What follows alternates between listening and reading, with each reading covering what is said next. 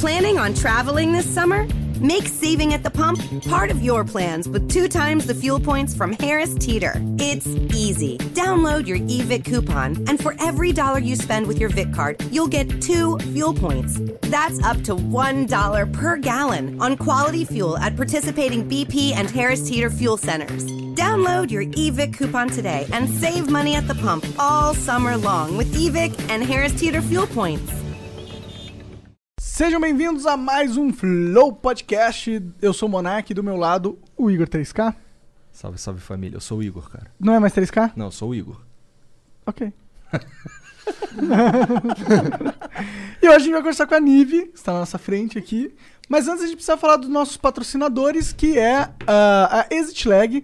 É, se você tem problema em conexão nos seus jogos, ele trava, seu personagem, sei lá, teleporta do nada, ou você está tentando conectar no servidor e não está conseguindo porque ele é na China e você precisa passar um IP block ali, testa a Exit Lag. A Exit Lag é um serviço que você cria sua conta, baixa o programa, você tem três dias grátis para testar, sem colocar o cartão de crédito, e aí você vê, se funcionar, você assina, uma mensalidade muito boa, né, Igão?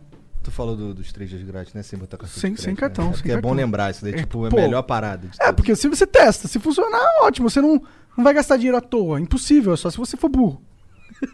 o que é possível, na verdade. Mas também a gente é patrocinado pela WhatsApp Online. É, se você está precisando melhorar o seu inglês ou aprender inglês do zero, vai lá na WhatsApp Online. É um curso muito bom. É, são 12 meses, né? Que você Mas faz se você for no WhatsApp Online, é whatsapponline.com.br barra flow, viu? Não vai lá e assine pronto, não, porque tem que ter o flow no É, ou clica no link aqui, ou digita exclamação WhatsApp. É isso? É, tem na descrição tanto da Twitch quanto do YouTube. E aí tem mais de 300 horas de conteúdo lá. Tem documentários gravados por professores nativos em situações reais. Tem exercício de vocabulário, tem exercício de não sei o quê. Tem tudo lá. Fala inglês, Nive? Falo. Não é aquela. No meu inglês não é maravilhoso, mas eu falo. Me viro bem. Entendi.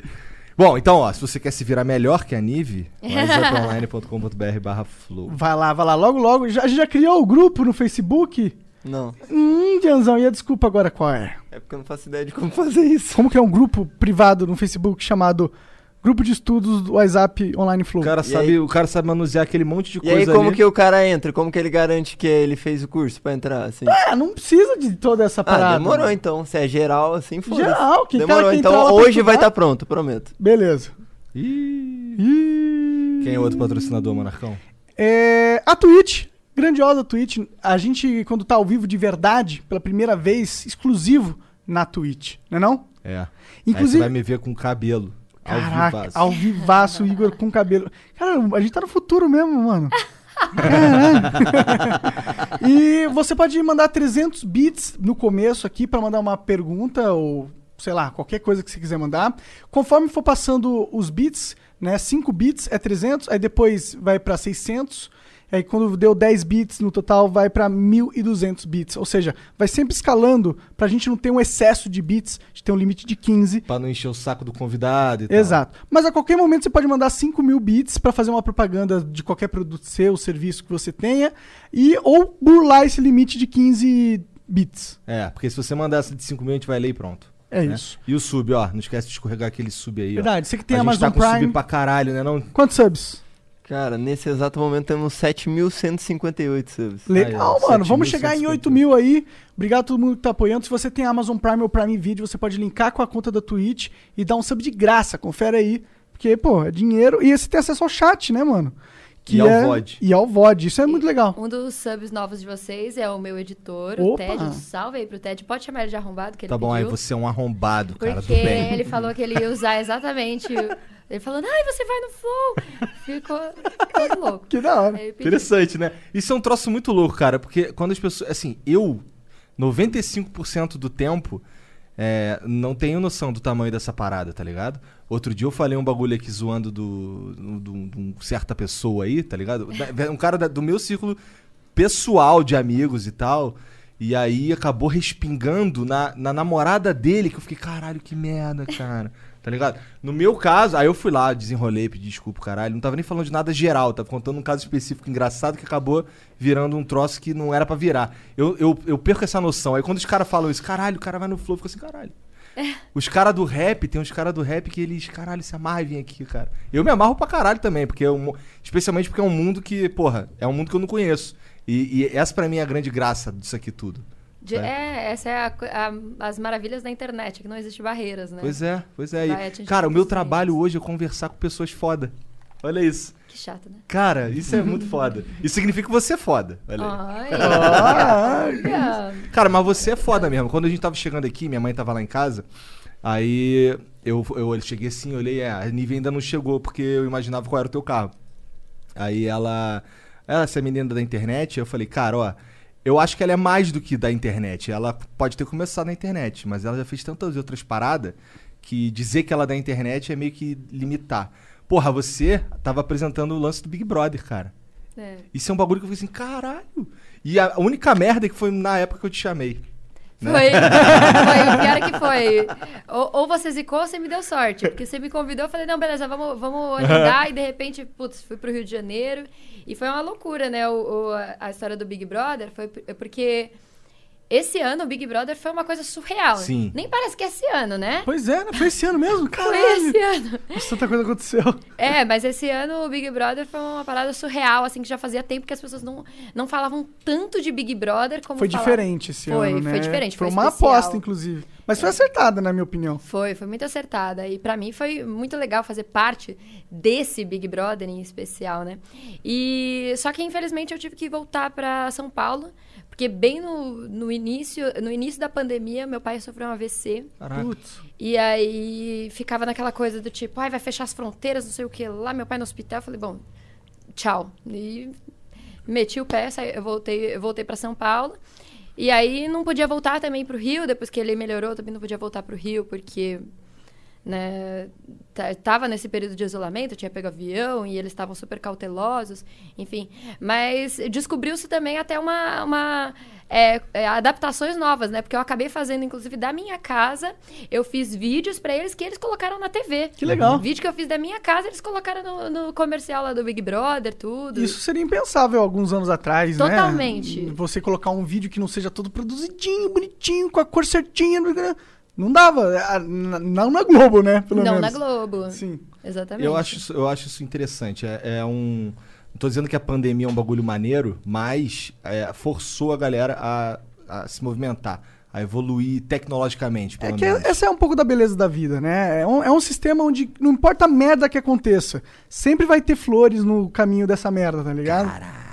Não, é, se você, Maravilhosa. for, se você for pensar em qualquer escala evolutiva, nossa, a gente sempre se adaptou a qualquer Verdade. merda que aconteceu na nossa Verdade. vida, né? Verdade. Então, desde de qualquer um dos seres da natureza, a gente sempre se adaptou assim. Então, Caralho, Não aí já- podia ser Eu já vi diferente. que esse papo vai ser bom, que ela já mandou uns seres da natureza ali, tá ligado? Já vai combar aqui com as viagens do Monarco, caralho, É, nós é. vamos longe. Como é que chegaram em tu pro Big Brother? Ah, eu já fazia o Start, né, Aham. no Esporte Espetacular, que foi um negócio muito surreal, assim, no, no ano passado pra mim, que foi que eu comecei a apresentar, é, para quem não sabe, pra quem não acompanha, eu comecei a apresentar o primeiro quadro que eles tiveram de esporte eletrônico na Rede Globo.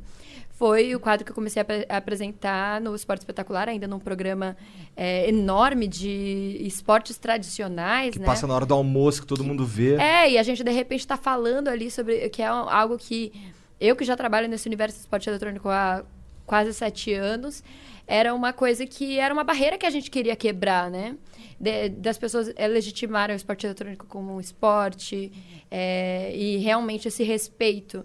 E foi uma foi um negócio surreal, né? E aí aí eu, eu comecei eu fiz no ano passado também o Rock in Rio na Globo. Também, se quiser, quem quiser acompanhar, já que não, não tivemos mais festival esse ano, tá lá no Globoplay, dá pra você assistir. Verdade, né? Agora só É. reprise. É, tá lá. É só reprise, né? O único jeito. E aí, quando eu, eu fiz o, o Rock in Rio, eu trabalhei com uma galera mais do entretenimento da Globo, né? Então, eu trabalhei com esporte, entretenimento da Globo. E aí foi fazendo um network. É, e aí de lá. é, Ah, eu lembro trabalhei de você com- lá. Eu acho que eu tava nesse Rock in Rio. Aí que é foda, o tempo passa pra mim de um jeito esquisito. Não, mas eu não estava no Rock in Rio. É? Eu fiz, eu fiz Então do foi, Projac. então foi do foi o anterior a esse que eu fui. O anterior. É. Que aí eu que tinha. Teve a Game XP. É, Que aí eu isso. trabalhei lá na Game XP, É. né? Hum. Como que começou esse a Nive no- na internet? É verdade, não sei como Eu também não começou sei. na internet. Ó, sabe, sabe, quando, sabe onde eu te vi? Assim, eu sabia, eu, depois que eu vi que você estava na internet, aí eu fui, aí eu gostava muito de Hermes e Renato, muito. Aí tinha um, aí tu tava na plateia do Palhaço Gozo. Nossa, isso é surreal, mas isso é muito. Isso é muito muito antes. antes. Isso é muito antes, né? Que aí é, é como eu conheci o Bruno, que se quiser também, eu, eu também respondo essa parte também. Mas a parte da, da internet, eu comecei. Assim, eu tinha uns amigos que eles. Na realidade, nem eram meus amigos na época. Eu frequentava evento de games, de anime e tal. E... Isso total anônima. Total anônima, mas assim, já tinha um, um, uma- um Facebook meio bombadinho, porque desde a época do Orkut eu tive quatro Orkuts. Aham. Eu sempre fiz, sei lá, sempre é, era meio bombadinha na internet, assim, mas leve. E aí, quando.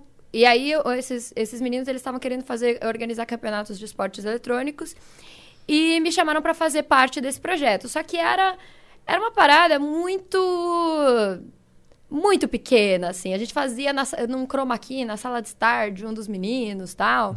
É, eu, eu já era formada em moda, né? Eu me formei em estilismo, trabalhava com isso, era coordenadora de moda, já estava até é, estável na minha área. Bem jovem, né? É, eu, eu me formei bem nova. E aí eu comecei. é, E aí eu comecei a fazer essa parte de ah, organizar campeonato e tal. Um negócio que era, um- era um hobby pra mim durante a noite e final de semana.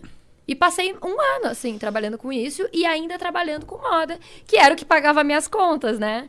Porque na época, isso em 2013, não rodava dinheiro na internet que nem roda verdade. hoje, muito menos no, no universo de esporte eletrônico. O que que tu fazia de, de moda? Qual que era teu trabalho? Você desenhava? Você... O que, que você fazia? Mais ou menos, porque a gente, a gente, a gente tem uma visão romantizada quando vai trabalhar com moda, que a gente acha que sempre a gente vai trabalhar na parte criativa e desenhar croquis. E às vezes não era bem assim. Muitas vezes era mais uma parte mais é, de botar a mão na massa mesmo, mas eu era coordenadora de produção. Então eu fazia a parte de é, tecido, é, assim.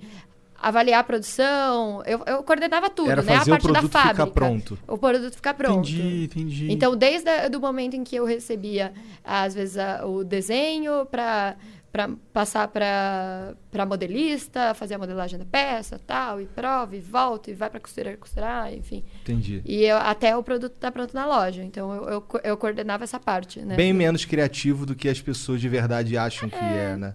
Mas, mas eu imagino, não tô dizendo que é menos importante, mas é. Não, na realidade, é, no final das contas, é até mais, mais importante, é importante Sim. só que menos lúdico e menos É, artístico. é, É, porque você tem um bom tecido, uma boa costura, fa- fazer que chegue na hora, ter a... Isso é trabalhoso pra caralho, na real. Era muito trabalhoso. Foi por isso que tu saiu fora? Não, não foi. Na realidade, eu saí fora porque, assim, quando eu comecei a fazer, é, apresentar campeonato de games e tal, eu achava, assim, é, que era um hobby, que era um negócio super divertido. Pra mim, pô, eu- lembrando a minha adolescência, a época que eu ficava em Lan House jogando, sei lá, Medal of Honor, Gunbound, CS, sabe? Minhas. Sei lá, Tu minha, era a minha única adolescência em House, no tu? RPG. Não, não era não era a única menina.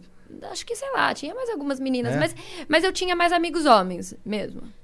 Mas, é assim, relembrar aquilo e fazer aquilo como hobby, pra mim era sensacional. O fato é que eu fazia de dia de semana, final de semana. Só que quando eu percebi que eu poderia ganhar dinheiro com aquilo, se eu investisse mais tempo e fazer mais campeonatos e não sei o que lá, e aí eu falei, não, beleza, tô fora. Eu já tava querendo sair do meu emprego, aí eu saí, arrisquei.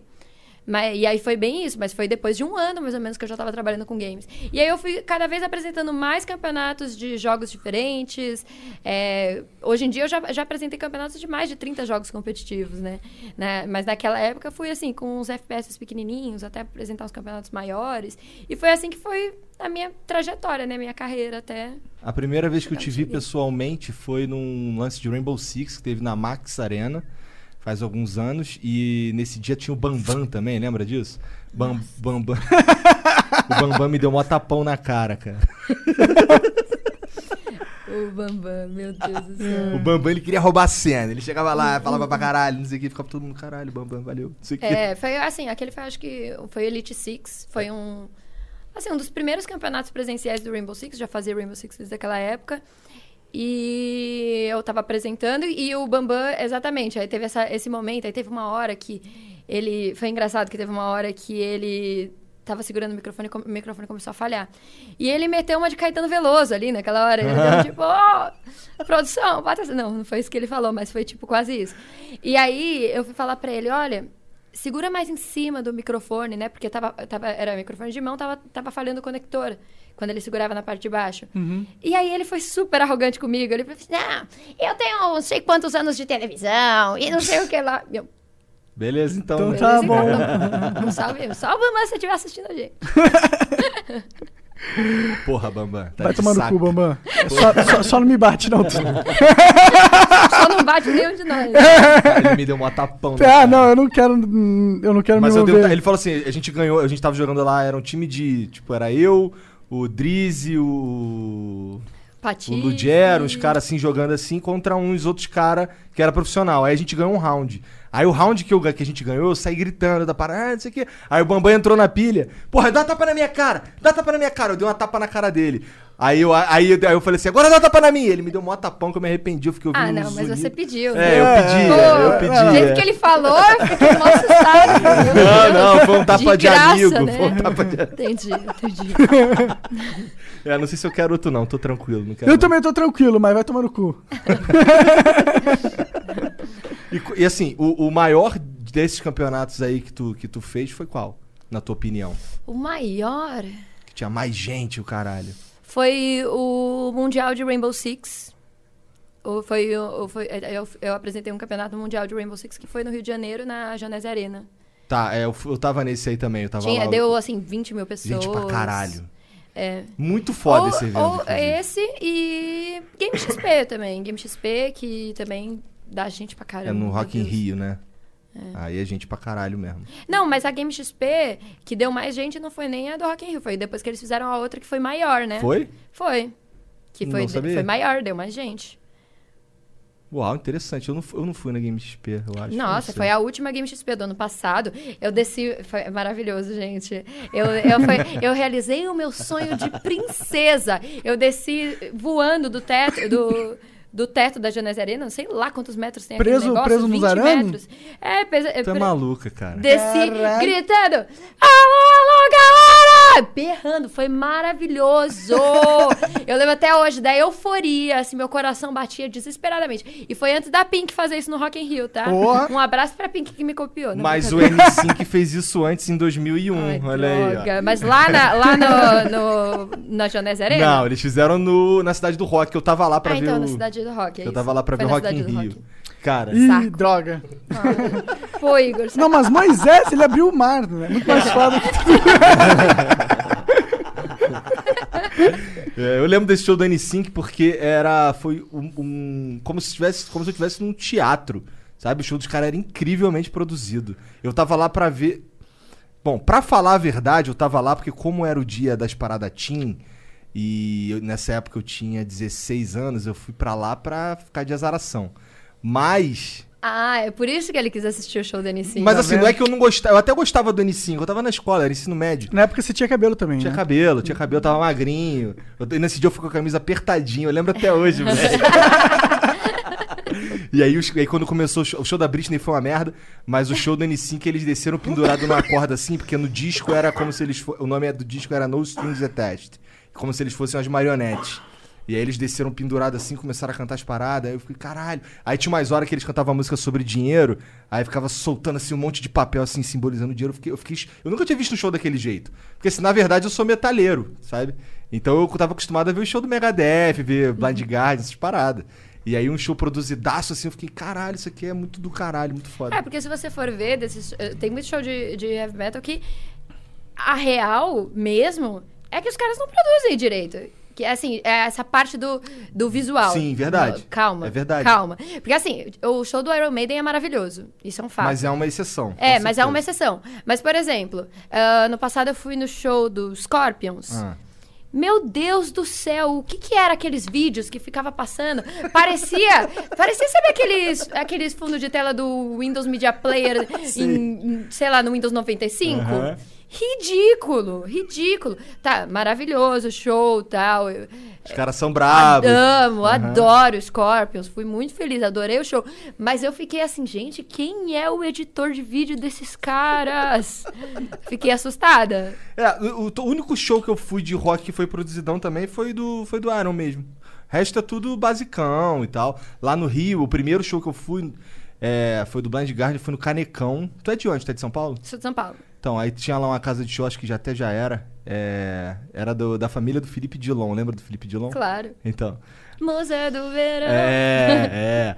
E aí, era uma casa pequenininha, mas o show foi muito foda. Eu lembro que eu fiquei. Foi a primeira vez, eu fiquei, caralho, que foda isso aqui. Depois eu, eu fui muito feliz de ter conseguido ir no show do Charlie Brown também, lá no Rio. Esse eu não lembro onde foi. Esse foi no. Não lembro, foi na Barra. E. e- Mas eu não sou muito de ir a show, infelizmente. É, um tro- é porque eu não gosto muito. O último que eu fui foi um do. Foo Fighters, no Maracanã. Já tem alguns anos. Eu acho que eu tinha acabado de me mudar pra Curitiba. E eu tomei uns tabaco, cara. Porque assim, eu já tava velho. Eu já tava velho. Eu tinha mais de 30. Aí eu fui. Aí aquelas rodinhas punk. Me amarro naquela porra. Aí fui eu, velhão, pular na rodinha punk. Aí escorreguei, malandro. Eu caí meio no, no espacate, assim, que, nossa, eu fiquei. Juro pra tu que eu fiquei uns seis meses com dona virilha. Mas assim, mais uma vez em que o Igor apanhou, quando ele pediu pra apanhar. É, foi bem Ele entrar na rodinha punk. É, bom, eu, eu queria apanhar só quando eu pedisse também. Mas assim, eu não era. Porra, na minha, na minha, eu, cara, é foda ficar velho, tá ligado? Eu queria fazer essas paradas aí de gente nova. Por isso que eu botei cabelo, que agora eu vou ficar mais jovem. Nossa, mas aliás, voltando só um- bem, bem longe do que você falou, É. você falou da Britney. Vocês viram essa parada toda da, da Britney que tá acontecendo até não, o agora? que que tá rolando? Não sei. Não, é. É porque assim, depois que ela ficou maluca, raspou a e tal, cabeça, aham. pirou de vez, o pai dela ficou com a guarda dela, né? É? Então Sério? o pai dela, até hoje, o pai dela é quem, quem cuida do dinheiro dela. Então ela tem direito a, sei lá, uns 10% do que ela recebe, que ela ganha meio que de mesada. Aham. E, e ela, tipo, não tem autonomia sobre si. Caralho, que Há muitos bizarra. anos. E de lá pra cá, ela já lançou, lançou CD novo, ela já fez show. E tudo isso, tipo assim, peraí, ela é apta a trabalhar, mas não é apta a gerir, gerir o dinheiro dela. Então, assim, tá uma. uma assim, E tá rolando alguma coisa essa nesse é a- momento? a- é a minha opinião de que eu acho isso bizarro, né? E aí tá, as, as pessoas estão, tipo, falando. na- tem subido essa hashtag de vez em quando no Twitter. Mas é tipo, porque isso é Save bizarro, Britney. né? Mas, tipo, lá. anos ela Sometimes you need to take control to make a difference. That's why with FlexPath from Capella University, you're in control. Set your own deadlines and leverage your experience to move at a pace that works for you. Discover a different way forward at capella.edu. Sei lá, fazer uns cálculos aí, acho que uns 40, Porra! 35, sei lá. Então ela é uma mulher de 40 anos que trabalha e o pô, ritmo de show e o caralho é. Você tem que ser disciplinado. Você não consegue, sei lá, só fazer ela não isso. faz e não- muito show, Não, mas não ela faz? faz. É, mas ela faz de vez em quando. E Ah, aí tá, entendi. aqui, tá tipo, tipo aquele negócio Save Marina Joyce, né? Porque de vez em quando ela, é, o pessoal manda assim: olha, se você estiver pedindo socorro, Britney, sei lá. Ah, entendi. Caralho. Faça o próximo vídeo vestida de azul, sabe? E aí, é, mas é, o pessoal diz que nem é ela mais que, que gerencia as próprias redes sociais, assim. Será que estão, tipo, amordaçar? Mas ela não estaria fazendo. Não, não, então. não, não acho que tão, não, é, não é pra tanto, calma, Mas, Monark. mas tipo, Mas eu acho que, tipo. Mas a, a real, assim, é que ela. De fato. e se ela tiver malucona mesmo? Era, era melhor ela não, não ter a grana? Se ela virar mais uma Amy, Amy House? Ah, eu não sei. Eu acho que se ela não é capaz disso, eu acho que era melhor não. eu, Tipo, não. Sei lá, não sei. Eu acho meio bizarro ela poder fazer show e não poder. É meio bizarro carreira Eu acho super bizarra essa É. porra. Ela que tá ganhando dinheiro dela. E outra, cara. existe um momento que as pessoas são livres pra se fuderem do jeito que elas quiserem também, né? É. Eu, é se, a partir do momento que ela não oferece um risco pra, pra ninguém, porque ela não oferece, né? Não que eu saiba. Sim, sim. Então, eu, eu acho que a parada é um pouco mais profunda, porque acho que é. é, é, sei lá, eu posso também estar falando muita besteira de algo que eu não sei, ah, mas. tá no lugar certo pra falar merda. Sim, É. mas assim, pode ser, pode ser que o pai dela que não, não queira, porque é o pai dela que tá lucrando, né? Pode ser. Pode ser. É o mais interessado em manter as coisas, né? É, manter desse jeito, né? Sim. Sei lá. Caraca, mas que bizarro, realmente não sabia disso. E eu gostava pra caralho da Britney, cara. Ela era muito linda. Muito linda. muito linda. Era, ela, ela era a típica menininha linda americana, né? E aí namorou o Justin Timberlake, tá ligado? Um bagulho que tu foi, caralho. Os caras tava na Disney, depois começaram a namorar. Aí depois, aí ela explodiu com a música e tu ficava, caralho. Eu lembro de... Mas É parece fo- que a. é foda porque sempre Parece eu que a vida dela começou a acabar a partir daí. Pô, quando, quando ela... Quando... É, porque, assim, foi uma coisa também que eu, que eu li que vários fãs dela falaram sobre, Ah. sobre o assunto.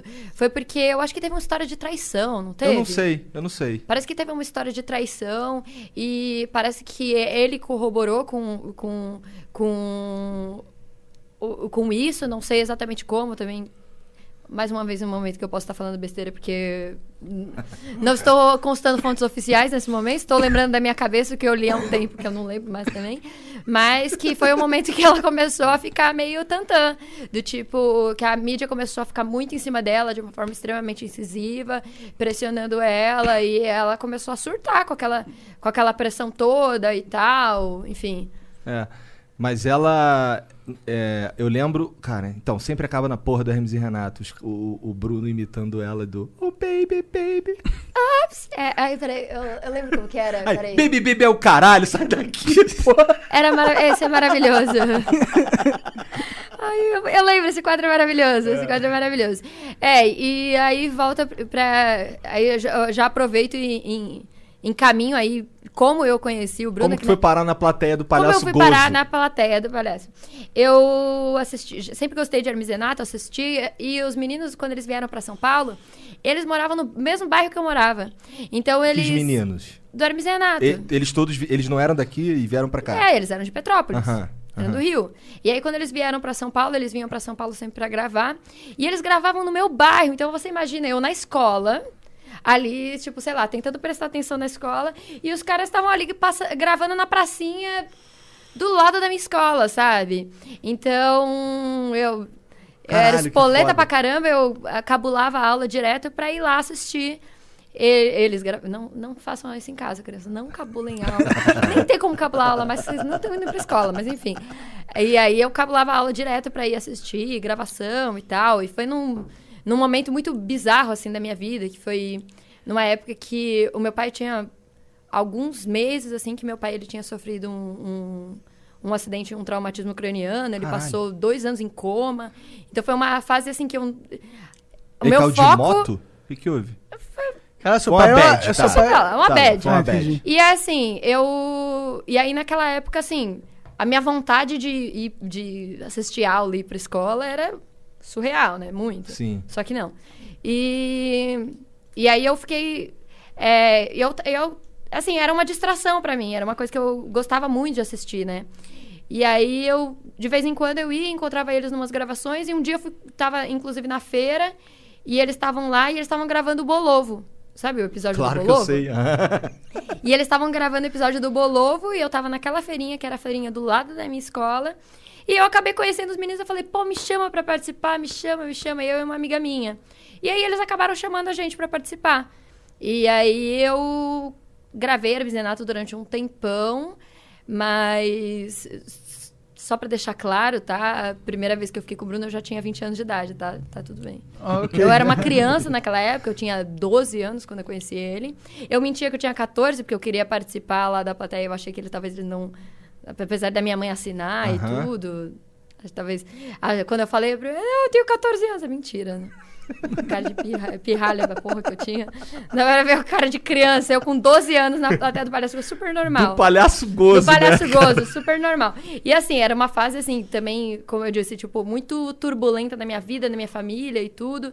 Então, a minha mãe, ela via que era um negócio que me, que, que me divertia, então ela não, não pedia pra eu não fazer, entendeu? Ela, Ah, que bom. ela acabou confiando, porque eu, eu me emancipei desde muito nova, assim, nesse sentido. Eu sempre fui muito responsável, assim, de, de tudo. De, Se de virar trabalho, de estudo, de, de me virar, né? Então, minha mãe, ela, ela, ela trabalhava muito na época, assim. A, a gente, a gente sempre foi muito, muito humilde, mas depois do acidente do meu pai ficou pior, que a gente não tinha mais pensão, não tinha nada, né? E minha mãe começou a ter que trabalhar dobrado pra gente ter comida na mesa, assim, sabe? Então, naquele momento, eu já tava, eu já tava muito solta, né? Eu comecei a trabalhar pouquíssimo tempo depois disso, assim, com, sei lá, 14, 15 anos eu já tava trabalhando. De modelo, alguma coisa assim? Não, nada disso. Na realidade, eu fiz um pouco de tudo, né? Eu até entregar panfleto eu já entreguei, só não, só não fui engraxate nessa vida. Mas eu, eu comecei a trabalhar com teatro, percussão. Eu tocava percussão, então eu fazia sonoplastia em espetáculos, tocando percussão. Eu comecei a dar aula de percussão numa ONG dentro de uma favela. Eu já trabalhei até no mercado Caralho. financeiro. Caralho. Aí trabalhei, aí eu depois aí eu entrei na faculdade, né? Eu comecei a estudar bastante para conseguir bolsa na faculdade, porque eu sabia que também não ia ter condição nenhuma da minha mãe pagar a faculdade. Nem... Eu mal tinha dinheiro para pegar o ônibus para escola. Eu ia a pé 30 minutos para escola porque nem isso a gente não tinha. Mas aí eu peguei na época tipo, pedi emprestado de pessoas mais velhas que já tinham feito cursinho, livros de cursinho e tudo. E comecei a estudar bastante para conseguir uma bolsa na faculdade. Consegui bolsa integral na faculdade. Que foda, que faculdade foi? Eu fiz na eu fiz design de moda na Imbi Morumbi. Olha, que da Eu, hora. eu entrei também na Caralho. eu entrei também na USP, só que na USP o curso era têxtil e moda. E ele era mais voltado à indústria indumentária, que talvez você não saiba o que é isso, mas é tecnologia de tecido. Ok. E só que eu achei que o curso, o curso de, de design na Imbi Morumbi ele era mais é, ele era muito mais conceituado, né? As melhores do Brasil era Senac, Imbi Morumbi e Santa Marcelina. Só que a Santa Marcelina, na época, eu também fiz. O, fi- é, eles tinham um, um procedimento diferente para a bolsa. Eu, eu fiz a, a, a prova, tirei uma nota muito boa na prova. Só que eles diziam que para fazia tinha tudo, né? Tinha até assistente social que ia na sua casa para ver se você precisava de bolsa e, e tal. Só que para você entrar na descobrir se você conseguiu ou não, você tinha que pagar Ih. o vestibular, uma parte do vestibular da, aliás, desculpa, da matrícula, que custava tipo 1.800 reais. Caralho.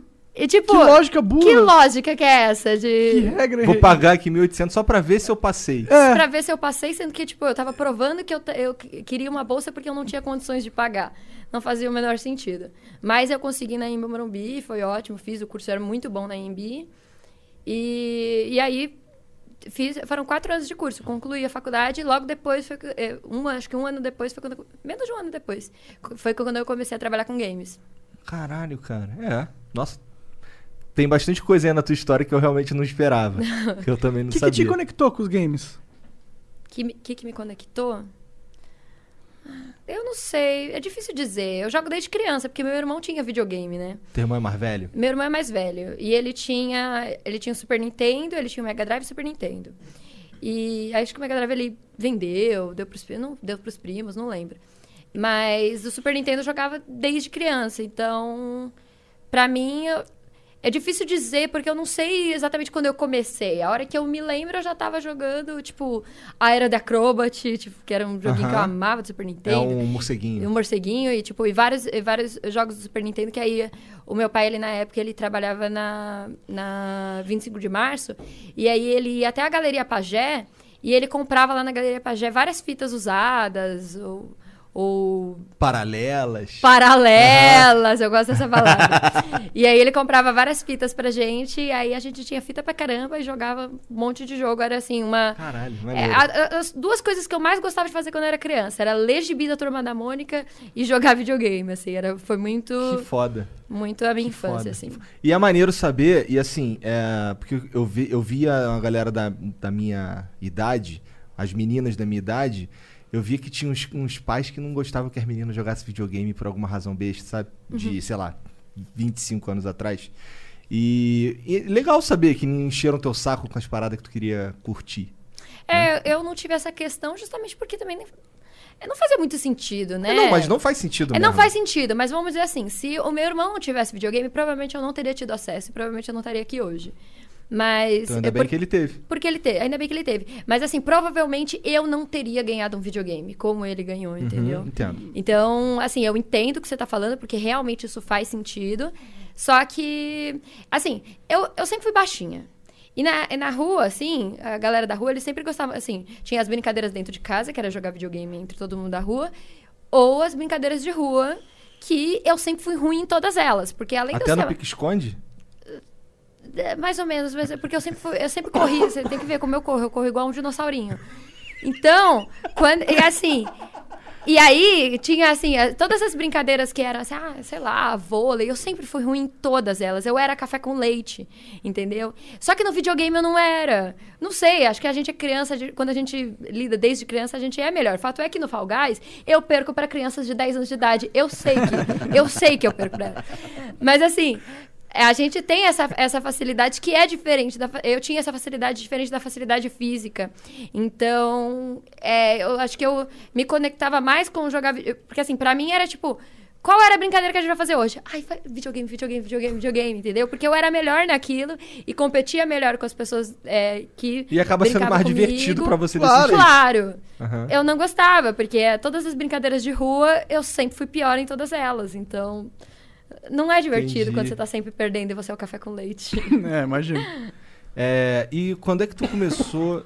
Vamos lá. Esse. Cuida, assim, dar atenção pro teu corpo e ser. Sei lá, focar no, no fitness. Eu não sou muito focado no fitness, Mas né? você, você, porra, caralho, todo mundo olha assim, caralho, Nívia é mulher bonita pra caralho. Muito Mas não é fitness Mas é- necessariamente, né? É mais assim, estética. Assim, é, eu tenho, eu tenho uma, assim... Talvez eu tenha uma, uma sorte e uma maldição, que é o fato de que eu tenho bastante restrição alimentar. E aí, o fato de eu ter bastante restrição alimentar acaba que, assim, eu acabo tendo um, um- talvez um, o que as pessoas chamam de mais um cuidado de fitness ali, mas é com a parte é de porque você alimentação. não pode comer.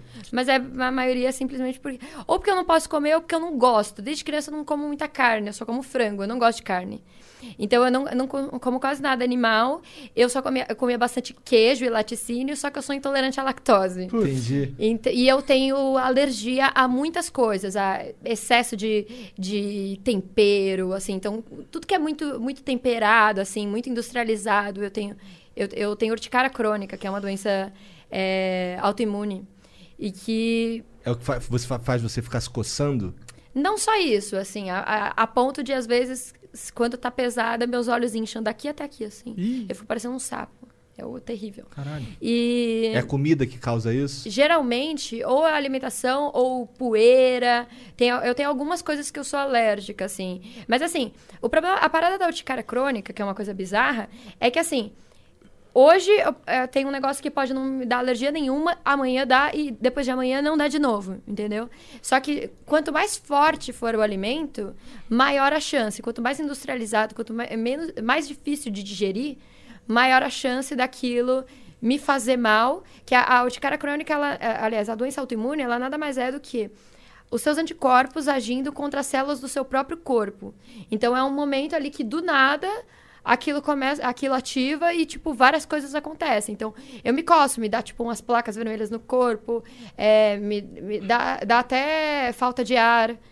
Aí a parada, a E parada o é que, meio, que, te, meio que, que severa. causa assim. isso em você? Sabe que alimento normalmente causa essa reação? Então, é isso, é isso que eu tô falando. que, Só tipo, do nada queijo, pode ser, tipo, amanhã pode ser alface, Entendi. entendeu? Caralho. Tipo, é do nada. É um Caralho! negócio que é, que é do nada. Tá Mas geralmente. Que merda. É, que merda. Mas geralmente coisas fortes. Então, assim, sei lá, camarão. Ou coisas. Pimentão, pimenta. Coisas assim, alimentos muito fortes. Entendi. Então eu sempre fui meio muito preocupada com a minha alimentação. Por causa disso. Eu não como coisa muito E aí isso te apimentada, ajudou a manter tal. magrinha e tal. É, que, que é aquela coisa, assim, tipo. Não, não, é, não é que é o positivo, não é que é o negativo, não é que é o certo, não é que é o errado, mas é. Eu, isso me deixa mais dentro do padrão, assim. De beleza da Sim, sim. sociedade, Sim, sim, assim. sim. Mas não tem muito problema em querer também ser do jeito que você quiser.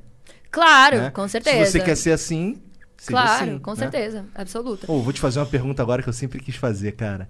Ó, sabe eu, eu- eu- quando a gente vê te- teus posts lá no Instagram, eu lembro de um que você tava, se eu não me engano, com um maiô azul, ou era uma roupa azul, num, num- numa varanda de, de um prédio. Aí eu, aí eu vi aquela foto assim, e aí a minha cabeça funcionou assim, caralho, o que que levou a Nive a abrir o armário dela, escolher uma roupa, um maiô azul, daí se abaixar na varanda e pedir pra alguém bater essa foto. Como é que funciona esse, esse, esse caminho pra tirar uma foto maneira pro Instagram? É que geralmente não é assim, é o caminho inverso. na realidade, geralmente é tipo, ah, sei lá, eu, eu tenho, eu tenho um, um- um fotógrafo que quase sempre tira foto pra mim, só que ele é, é lá de Curitiba, agora a gente tá sem tirar por motivos óbvios. Mas quando- sempre que ele vem para São Paulo, é, ou quando eu tiro foto com outros fotógrafos, a gente escolhe uma locação, vai lá, eu escolho umas roupas que eu acho que vai ficar legais e a gente tira. Ah, então É essas, essas isso. fotos elas não são tipo. Tava ali de bobeira e Não fui ali era, tirar uma não era a varanda da minha casa, sabe? Entendi, era uma entendi. locação lá que ele tinha, que eu não sei de quem, nem eu sei de quem Entendo. era o apartamento. Então as- tem várias fotos que você posta ali que são fotos que são profissionais mesmo. A grande maioria. Entendo. A grande maioria. Eu geralmente marco fotógrafo e tudo. Caralho. Pois é, e se, eu, e se eu, por exemplo, eu sou horrível com o Instagram. Então, quando eu, vejo essas coisas assim super foda, eu fico, caralho. Já sabemos então, eu, olho, Igor. eu olho o meu Instagram, meu Instagram é um monte de selfie de merda, entendeu? Me passa o contato do fotógrafo, vamos fazer um, Agora o teu cabelo, um agora dá pra book fazer. do Igor com cabelo, vai ali soltando. Mas é, é, assim, é bom porque é um negócio que assim, alimenta a rede social, né? E você imagina Então que você tem ali um monte de post pronto já pra você ir soltando ao longo do tempo. É assim que Sim, funciona? geralmente quando eu faço assim foto, esse, esse tipo de ensaio gera, sei lá, umas 40 fotos pelo menos. Entendi. Que aí eu vou postando ao longo do tempo. Eu posto uma, depois posto outra. Aí de repente do nada eu, puta, faz um tempo que eu não posto uma foto, deixa eu procurar uma aqui. Aí acho Entendi. uma lá. E aí posto, entendeu? Entendi, entendi. Mas geralmente é foto. A grande maioria é foto de ensaio, assim, mesmo que eu, te- que eu tenho. E foi assim que a Playboy chegou em tu? Não. A Playboy foi uma parada totalmente diferente. A Playboy gringa, ela já tava fazendo, fazia um tempo que ela já tava fazendo conteúdo de games. E aí, a Playboy BR, ela quis vir ela veio atrás de mim porque ela, ela- eles estavam querendo é, fazer um programa de games pro YouTube deles. E aí, quando eles vieram atrás de mim, eles pediram, é, tipo, o- o- a gente conversou, tive uma reunião com eles e tal. E o diretor da Playboy, ele tava lá no dia e ele pediu pra tirar uma foto comigo, aleatoriamente. Aí eu tirei uma foto com o diretor e aí ele postou no, no Facebook dele e a Playboy repostou, né, no Facebook da Playboy. E aí, aquela foto na fanpage da Playboy foi a foto mais curtida na, na, na, pa- na fanpage deles. Porque a galera da, da internet ficou meio tipo. Caralho, vou ver a Nive pelada. hell, entendeu? E aí o pessoal começou a fazer aquelas campanhas na internet. Aham. Nive na Playboy, hashtag Nive na Playboy, Nive na Playboy. E começaram a compartilhar aquilo loucamente, porque foi muito aleatório. Não é como se fosse assim, tipo, sei Tu lá. ia apresentar um programa. E aí, de repente, os caras acharam que você fosse pra revista e acabou indo. Isso. E aí foi, e aí a, a Playboy, e aí a Playboy veio atrás de mim e falou: "Olha, então, sabe o que que é? A galera tá falando aqui, a gente tá cogitando a possibilidade, entendeu? E aí, só que quando eles falaram comigo, foi interessante porque, assim, antes da Playboy, um ano antes, mais ou menos, eu tinha recebido uma, uma, uma- um convite de uma revista, também, é, do mesmo teor. E na época, eu não aceitei, porque na época eu conversei com a minha mãe, e eu falei com ela, falei, o que, que você acha, mãe? E aí minha mãe falou pra mim, olha, é, eu acho que você não deveria fazer, porque eu acho que você ainda vai receber uma convite, um convite de uma revista melhor. Que, que é, é, na, na época que ela era, tipo, sei lá, a segunda melhor, não sei. Uhum. Você vai receber um convite de uma revista melhor. Eu acho que você vai ficar mais famosa, você vai receber um- uma proposta melhor, entendeu?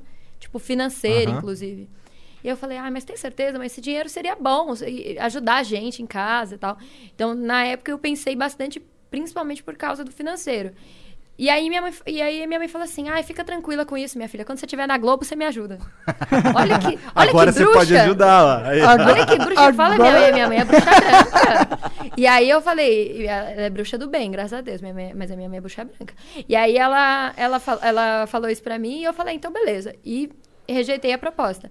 E aí quando veio a, a proposta da Playboy, aí a Playboy me convidou pra fazer segundo ensaio, que é o, o ensaio que fica dentro da revista.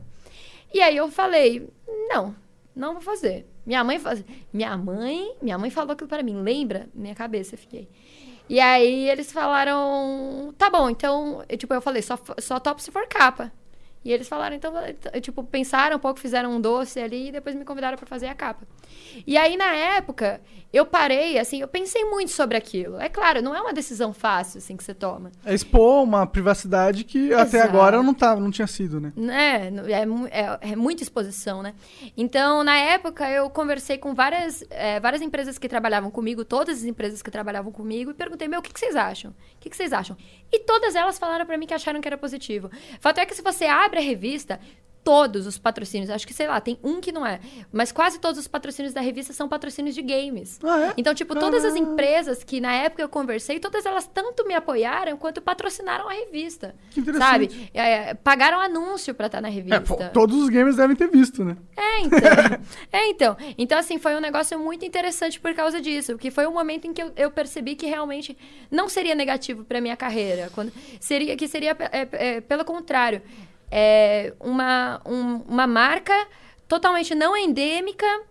é, vindo atrás de mim, eu, eu fui a primeira capa da Playboy que veio da- do ambiente da internet. E eu não vim nem do YouTube, que era o mais mainstream naquela época, né? Eu vim do esporte eletrônico. Então, era, um- era uma parada surreal, assim. Fato é que fez um boom gigantesco. E fato é que a minha revista foi eleita a melhor do ano. Passei na frente da Luana Piovani, sabe? Aí época. sim. Então, tipo, foi. A minha revista foi.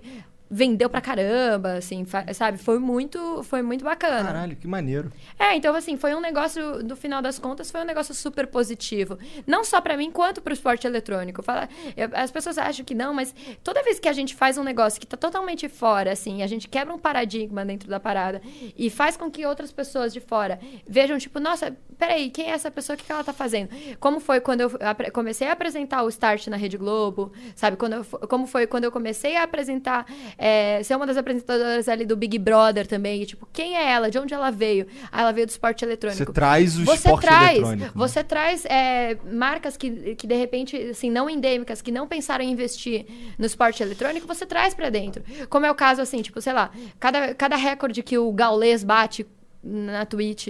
Eh, Quando o Yoda fez o Yo Talk Show, que foi um bagulho bizarro, assim, que ele pegou é, cento e tantos mil é, views no- na parada. Então, assim, toda vez que você tem alguém do esporte eletrônico que se destaca de uma forma muito estrondosa, assim, pra fora do esporte eletrônico, isso é positivo pra todo o mercado, entendeu? E na realidade foi, foi assim, pensando nisso, depois que eu fiz a Playboy, que eu quis trabalhar na televisão. Foi uma. Pra fazer o esporte eletrônico chegar mais longe. Foi, foi ali a minha meta. Fato é que, assim, no mesmo ano que eu fiz a Playboy, poucos meses depois, eu fiz o. Eu bolei um, um piloto, porque eu queria vender pra televisão. Eu falei, eu quero ter um programa de esporte eletrônico na televisão. Aí eu fiz um piloto, todo bonitinho, roteirizei, chamei alguns amigos pra me ajudar. É, aí eu, eu chamei o, o Gordox pra apresentar junto comigo, era eu e o Gordox apresentando, a gente chamou o BRTT pra ser o primeiro convidado do programa. E, de- e demos, e, e eu dei o nome do programa de eSport TV. E na época, o eSport TV, a Globo, tipo, eu fui registrar o programa, ainda não existia, né? O eSport TV da Globo. E aí eu, eu fui registrar o nome e o nome já estava registrado pela Globo há três meses. Caraca. Olha isso. e aí eu falei, não, então tá bom, significa que estamos sintonizados. E mesmo assim, fiz, eh, fiz vinhetinha do programa e tudo, com o nome de eSport TV e mandei pro Sport TV. E aí, é, pouco tempo depois, não lembro quanto tempo depois, eu acho que na época, se bobear, eles já estavam namorando o Gordox ali. E aí, pouco tempo depois, eles contrataram tanto eu quanto o Gordox. Que Pô, legal. visão foda isso daí, pra ser sincero. É, Porra! e aí a- começamos lá o eSport TV, né? Que a gente- eu e o Gordox fomos os primeiros apresentadores lá do E como foi essa TV. experiência? Foi algo diferente pra você, imagino. Foi, foi... Ah, foi, foi bem diferente, na realidade. Tu tinha o que ir I- pro Projac? Não, o eSport TV não, não era no Projac, mas era lá no Rio de Janeiro. O eSport TV, ele não foi tão diferente, porque eu ainda falava necessariamente com... é, com a galera da internet do, do mes, na mesma Era a mesma linguagem, é. Era a mesma linguagem. Mas foi uma coisa que eu tive que aprender a adaptar pra tudo que eu for fazer depois na televisão, sabe? Porque não é a mesma linguagem. O jeito que a gente fala aqui, que a gente fala às vezes muito rápido, inclusive, Hum. quando você tá, sei lá, na Globo, no domingo, na hora do almoço, tem assim, uma senhorinha que tá assistindo você também, sabe? Você não pode falar daquele jeito tão rápido, senão ela simplesmente, ela simplesmente não entende Não sintoniza. ela não entende o que você está falando. Então, é, eu tive que passar por esse processo, inclusive, com vários diretores lá. Foi muito interessante. E aí tem um mim. treinamento? Foi. Não, não, não houve um treinamento, mas houve um papo, um, um negócio, a gente. Eles analisando o que eu já fazia, falando, olha. Isso que você faz é assim, e se a gente fizer um pouquinho mais assim? E foi grandioso pra mim, né? Porque eu tive a oportunidade de trabalhar com, com gigantes do entretenimento lá da Globo, inclusive o Boninho, sabe? Pessoas gigantes lá. E ter, e ter realmente essa é- é esse feedback que é valiosíssimo, né, pra mim, assim, pro meu Pois é. trabalho. Porque quando eu comecei a trabalhar com isso, na época, no começo, eu não fazia a menor ideia do que eu tava fazendo, Como né? todos de nós Como aqui. todos nós. Então, assim, como todos os casters daquela época Aham. também. Se você pegar os casters de hoje em dia, tipo, você pega assim, por exemplo, é, o Tichinha. Dá o exemplo dele, que é amigo meu. Pega o Tichinha hoje em dia e pega o Tichinha em 2013, que foi na época que eu comecei. Gente, não tem comparação. O trabalho do cara, o trabalho do cara fez assim. E isso, isso é padrão para todo mundo que trabalhava naquela época, porque a gente fazia um negócio que não era profissionalizado. E não era mesmo. A gente fazia do jeito, que, do jeito que a gente queria, do nosso jeitinho. Hoje a gente pode continuar com o nosso jeitinho. Só que sabendo o que, que tá fazendo. Só que sabendo o que a gente tá fazendo. Então, quando eu vejo os meus vídeos do começo, era ridículo, entendeu? E aí, depois disso, eu fiz, eu fiz vários cursos. Eu fiz é, locução, eu fiz interpretação para TV, eu fiz jornalismo, ainda voltado para games, né? Eu fiz vários cursos justamente para aprimorar o meu trabalho. E hoje, eu, eu ainda depois de todo o know-how que eu tive com diretores, televisão e prática de sete anos, eu, hoje eu, eu, eu me considero uma boa apresentadora, mas naquela época eu era uma apresentadora medíocre. Mas tudo bem, eu tava fazendo um negócio que ninguém sabia fazer muito bem, entendeu? Mas é, isso é uma parada muito interessante também, né? Da- dessa parte da, da, da internet, né? A Eu gente- acho super foda. É, Eu e acho tem, uma, e tem uma parada na tua carreira que eu acho que você deve ter. Que a gente falou, tem umas, um- uma galera que elas têm que passar por muros antes das pessoas poderem passar livremente. E eu imagino que deve ter um muro na, na tua carreira que foi o muro do preconceito de uma mulher dizer o que, que tá acontecendo no jogo, tá ligado? Como que foi você vencer isso? Porque hoje em dia você já, já venceu É, essa agora parada. você é a Nive, mas É. e, e lá, como era? Assim, sempre foi difícil, porque assim, é, por exemplo, eu já trabalhei hoje com, sei lá, cerca de 30 jogos competitivos. E nem todos eles eu jogo, sabe? Tem muitos deles que eu simplesmente não Normal. jogo. Normal. Mas tem, assim, mas todos eles eu, antes de eu apresentar, eu estudei, eu, eu entrei no jogo, eu joguei o jogo, eu, eu fiz, eu faço sempre pesquisa de campo. Então, quando eu vou apresentar um negócio, não é um negócio zoado. Nem naquela época, quando eu, quando eu comecei, eu não fazia de uma forma zoada. Eu sempre fiz, eu fiz uma parada. é, eu sempre fui uma pessoa muito esforçada. Sim, eu lembro que a galera falava que, que, pô, a Nive entende realmente da parada. Tipo, ninguém, ninguém tá falando que você vai ser, tipo, o. Qual que é o nome daquele. O Dendi. Conhece o Dendi? Dendi é um cara pica do Dota, que o Ela jogador. no jogador. Ah. Não, eu ia. Engraçado que eu ia dar o exemplo, inclusive, de Dota. Porque, assim, quase todo ano eu, apres- eu apresentava o campeonato de Dota lá na BGS, né? Ah. E Dota era um campeonato. é Assim, eu, eu apresentava, porque eu apresentava todo, todos os campeonatos lá da BGS, inclusive de Dota. Mas. É, eu, eu realmente eu não sou da, do mundo do Dota. Mas toda vez que eu ia apresentar o campeonato de Dota, é um, é um exemplo bom esse, porque eu apresentava uma vez por ano. Então, toda, é toda aquela uma vez por ano, eu ia lá, eu dava uma olhada como que estava todo o cenário competitivo, eu ia lá, conversava com, com os jogadores, é, com, sei lá, o, algum, o, o capitão do time perguntava pra ele como, quais foram as mudanças na line-up, pra eu entender quem são as pessoas novas que acabaram de entrar, é, pra entender, assim, qual que é...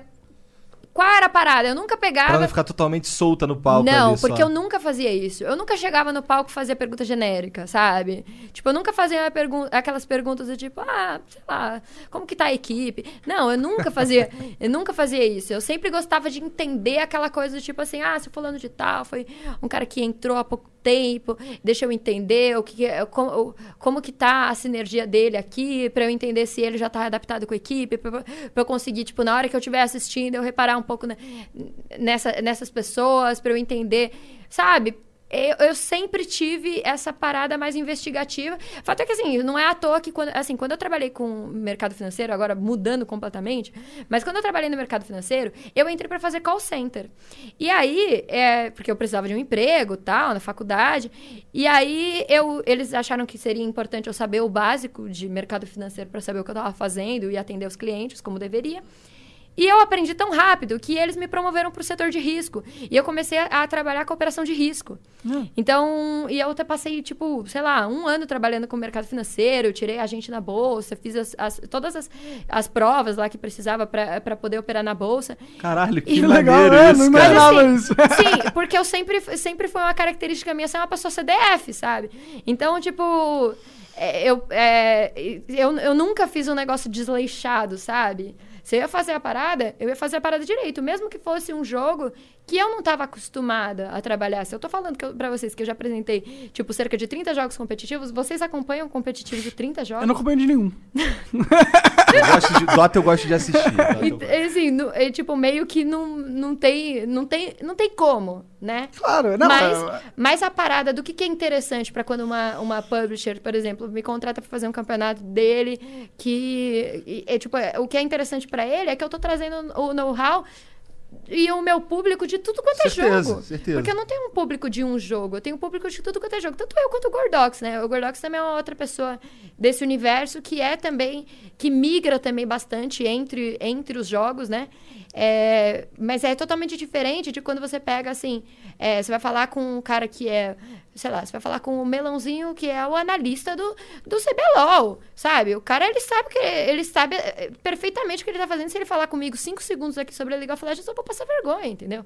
Como, é- como qualquer pessoa que Que não, não tá totalmente focado, dando a vida pra aquele troço para ali. aquele jogo, É. entendeu? Ah, Mas você é a apresentadora da parada. A apresentadora, ela tem que ter. É, ela tem que ter o cronograma na cabeça, ela tem que saber os patrocinadores, ela tem que saber os tópicos e apresentar e dar, e dar comentários. É outra parada. Você não tem que ser focado, especialista em nada. né? Exato, Cobrar assim- isso de você é uma injustiça. É, eu, por isso que eu falo, tipo, o mais, o mais eh, importante pra mim é essa parada do quanto, tipo, não faz nem sentido, né? Uma, é, esse tipo de cobrança excessiva, né? Mas rola. Mas, mas rola, até hoje rola. Mas eu Até acho, hoje rola. Acho que até Mas rola hoje... menos. Na Rola internet menos. da molecada? O que, que rola hoje em dia? Hum. Que às vezes eu até evito. Tipo, tem jogo que eu, que eu gosto de jogar offline. Porque tem jogo que, a- se- que você vai entrar na live pra jogar aquele jogo e vai ficar a galerinha, tipo, os, os fiscal de gameplay e você vai ficar irritado, Caralho, entendeu? fiscal de gameplay irrita até a Nive. Ah, tem, irrita todo mundo, porra. Exato. Então, assim, tipo, tem a galera assim. Tipo, eu trabalho com um monte de jogo, eu jogo um monte de jogo, eu tô na live jogando cada, cada dia um jogo diferente. Vai ter jogo que eu vou jogar bem, vai ter jogo que eu sou uma merda, entendeu? Só que a, a diferença que é o que é o mais é, bizarro, que não dá pra dizer que não tem. Quando um cara chega e joga mal ali um jogo, as pessoas vão cobrar ele menos do que quando é uma mina, não importa. Não importa, isso é um fato, entendeu? E, isso, e é por isso que eu falo que até hoje ainda tem um pouco. Mas, sei lá, é normal. Eu. Eu. Eu acredito. Eu acredito, faz sentido faz também. sentido, acho uma merda, mas eu acredito. Faz parte da evolução. Acho que, que o problema é que as mulheres elas não povoam tanto o game. Sim. Se elas povoassem pelo menos 50% ou 40%, entendeu? Aí eu acho que ia equilibrar o cenário e, e ele ia amadurecer mais. Eu Mas concordo 100% com você, mas por que, que, não, tem, por que, que não tem 50% das Aquilo mulheres? que você Será que falou, se sua mãe não ia te O que dar o console, ia dar pro seu irmão, não ia dar pra você, tá ligado? Aí é que tá o ponto. Aí é que é isso. Não tem a ver com Porque o interesse delas, É, não então. tem a ver com interesse. Tem a ver com o fato de que quando eu, quando eu era criança, era um produto feito para. É, menina, é, era meninos, desculpa, era um produto feito para meninos. Quando você pega ah, o comercial, eu tava eu fiz, fiz esses dias até uma, eu fiz uma palestra para Portugal recentemente falando exatamente sobre isso. E um dos meus questionamentos era isso: será que as mulheres não se interessam, não se interessam tanto? E aí eu falava justamente sobre isso, que é assim, eu peguei um comercial de 91 do Super Nintendo, em que você tem ali, acho que seis ou sete garotos jogando Super Nintendo. Todos eles são meninos. Você tem meninos de, de todas as idades e todas as etnias. Ele é até bem, bem inclusivo o comercial. Mas não tem uma menina sequer, não tem uma inclusão de gênero. Então, quando você via as- todas as peças gráficas publicitárias do Atari, era ou era um homem, se tinha uma mulher, era, era porque tinha, tipo, aquelas. pra família toda. Mas quando era focado em uma pessoa só, era sempre um garoto. Então, quando eu era criança, não era um produto feito para, para nós. Mas aí, aí eu tenho uma provocação interessante que é para vocês, que é o Adoro. seguinte. Adoro. Que é o seguinte, é tipo, hoje você tem aquela pesquisa Games Brasil que já diz que a mulher, ela representa mais do que 50, ela, ela é tipo já maioria entre os gamers casuais do Brasil. Ela representa acho que quase 60% ou até 60%. E aí, óbvio, aí vem as pessoas e falam: "É, mas entra já qualquer jogo mobile ou até Candy Crush". Beleza? Qual o Você tem- problema? Não é você- jogo? Não, você tem toda a razão sobre o seu ponto. Mas aí é que eu falo da parada da democracia do jogo. Que assim, quando você tinha o jogo de console, ele era um produto feito para meninos e as meninas não jogavam. Padrão. Quando você tem um celular na mão que qualquer, assim, que não é um feito para um gênero específico, você prova que as mulheres gostam tanto de jogar quanto Verdade. homens. Verdade. Simples assim. Ah. Se, se a mulher, com o celular na mão dela, ela joga tanto quanto o homem, se a mulher tivesse, tivesse o, o console na mão dela quando ela era criança, ela jogaria tanto quanto. Só que, o que, que acontece? Hoje, quando as mulheres pegam pra jogar, se, se pega uma amiga minha, por exemplo, que nunca jogou videogame na vida dela, e, e ela, tipo, tem a, tem a minha idade, ela tá pra trás, entendeu? Ela não vai ter Acaba aquele... não se interessando não mesmo. acaba não se interessando, entendeu? Já Exatamente. é fora do universo dela. Já é fora. Então, a parada é, a- é aquela coisa enraizada. Por isso é que eu acho que a- as, as futuras gerações não vão ver mais essa diferença. Também não vai não. ter mais. Minhas filhas jogam todo dia. Verdade, né? Todo dia. Minecraft, Roblox, é não sei o quê. O, o negócio da Carol é jogar. Da Carol e da Luísa é jogar Murder Mystery no Roblox. Que é como se fosse um TTT do, do Gary's Mod. Da hora. Tá ligado? O É outro que elas estão curtindo também é, um, é no Roblox. Todo, é assim, tu sabe o que é Roblox? Sei, claro. Então, a- é, tem uma. Mas eu jogo Minecraft, eu não jogo Roblox. Então, aí. Aí sim, é... É que... então, pra quem não sabe, o Roblox é como se fosse uma plataforma que os usuários vão lá e criam jogos e tem uma porrada de jogo diferente dentro do Roblox. E elas gostam desse Murder Mystery, tem um que elas gostam que é como é igual, só que são os personagens da Peppa Pig. Ah. O nome do bagulho é Pig. é, mas é a mesma vibe. E um outro, tem um outro agora que elas estão jogando que parece aquele Dead by Daylight. Não é Dead by Daylight. É aquele que tem um talvez seja Dead by Daylight. Acho Um que é ass- assim. um Talvez não. Tem um assassino, Talvez aí você sim. tem, Tem que um assassino fugir. e aí você tem que ficar consertando as É o paradas. Dead by Daylight. É, aí vem o, aí se o assassino te pegar, ele vem e te prende, aí É. o outro cara. É igualzinho, só que no Roblox. Elas ficam jogando aquilo lá. Que maneiro. Então, é isso. Tipo, é- é- elas, elas se interessam tanto quanto. Sim. Tanto quanto se fosse um menino. Às vezes eu podia o menino não se interessar, a menina se interessar. Eu e comecei a jogar vice-versa. Minecraft por causa delas. e elas me fizeram jogar Minecraft e eu fiquei viciado. Então, Minecraft foi o seguinte: toda vez que eu abria a live, eu brincava, o pessoal falava pra mim: Que jogo você vai jogar hoje, Nive? Aí eu falava: Hoje eu vou jogar Roblox. Ou eu falava: Hoje eu vou jogar Minecraft. E falava sempre de zoeira. Isso, foi, isso era uma piada recorrente na minha live. Até que um dia eu falei: Eu vou abrir, eu vou, eu vou jogar Minecraft só de zoas. Só porque o pessoal vai ficar muito confuso. E aí, quando eu comecei a jogar, eu paguei a língua. Porque eu fiquei viciada no jogo. É, Minecraft é super foda. É exatamente isso. As meninas, elas jogavam no tablet lá, e aí no, no- no- na, na Play Store é baratinho, 20 reais.